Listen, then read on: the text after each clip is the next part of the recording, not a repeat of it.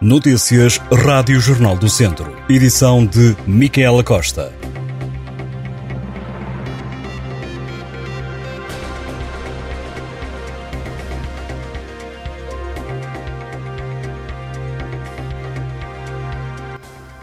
Os bispos de Lamego e Viseu já reagiram à lista de padres suspeitos entregue pela Comissão Independente para o Estudo dos Abusos Sexuais de Crianças na Igreja Católica.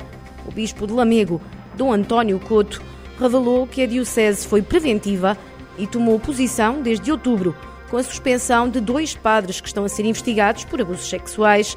Relativamente a nomes que fazem parte da lista, disse ainda que a Diocese avançará com os devidos processos canónicos e civis, se for caso disso. A Rádio Jornal do Centro apurou que da lista entregue consta o nome de dois padres que ainda estarão no ativo e com os quais o bispo já terá falado. Já os dois sacerdotes que foram suspensos, um refere-se ao padre de Vila Nova de Foscoa que está acusado da alegada prática de crimes de tráfico de pessoas e de abuso sexual de pessoa incapaz de resistência e o segundo caso relacionado a um sacerdote de Sinfãs. Os dois estão a ser investigados pelo Ministério Público e decorre também o respectivo processo canónico. No relatório que foi tornado público há cerca de três semanas, é feita referência a mais padres da Diocese de Lamego enquanto pessoas abusadoras. No relatório que foi uh, tornado público há cerca de três semanas, é feita referência a mais padres da Diocese de Lamego, quatro já terão falecido. Já o Bispo de Viseu admitiu que já tinha conhecimento dos nomes dos cinco sacerdotes da Diocese indicados pela Comissão Independente para o Estudo dos Abusos Sexuais na Igreja Católica. Dom António Luciano explicou que decidiu dar agora conta da situação verificada na Diocese de Viseu por a Comissão ter completado e entregado o trabalho à Conferência Episcopal Portuguesa. O Bispo de Viseu manifestou ainda a comunhão na dor com todas as vítimas de abusos cometidos por membros da Igreja Católica e comprometeu-se a continuar a acompanhar e a dar as melhores respostas. A Comissão Independente para o Estudo dos Abusos Sexuais na Igreja Católica validou 512 testemunhos, apontando por extrapolação para pelo menos 4.815 vítimas. Os testemunhos referem-se a casos ocorridos entre 1950 e 2022.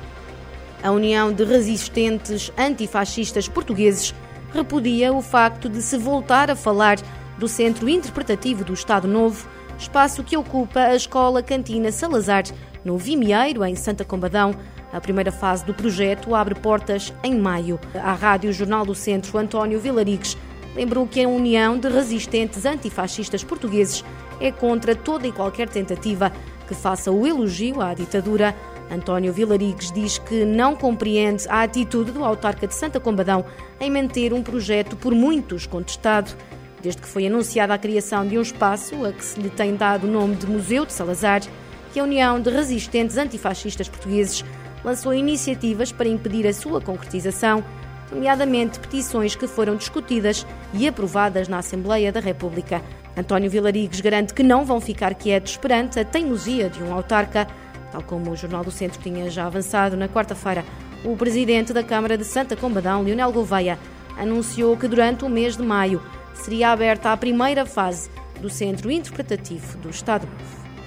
O grupo de estruturas lesadas pelo Ministério da Cultura, que contestou judicialmente os concursos de apoio sustentado da Direção-Geral das Artes, pediu reuniões urgentes ao Presidente da República, Primeiro-Ministro e Ministro da Cultura.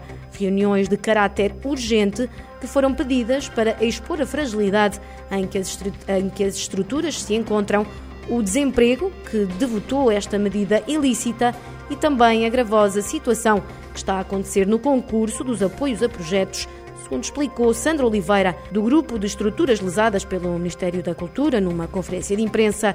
O Grupo de Estruturas Lesadas já havia anunciado que 13 estruturas artísticas entregaram no Tribunal Administrativo de Lisboa uma providência cautelar que visa a suspensão parcial dos efeitos dos resultados dos concursos do Programa de Apoio Sustentado 2023-2026 da Direção-Geral das Artes.